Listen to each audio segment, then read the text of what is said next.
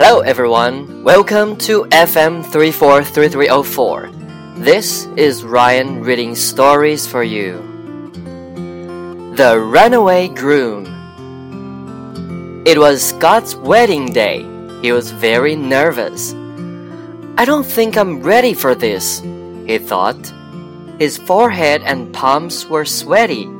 His heart was racing. He was having a panic attack. Scott saw the front door of the church was open.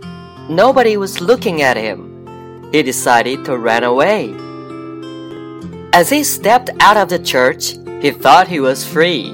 When he looked back, he noticed someone running after him. It was his bride's father. The old man was very fast. Come back here, the father yelled. I already paid for everything.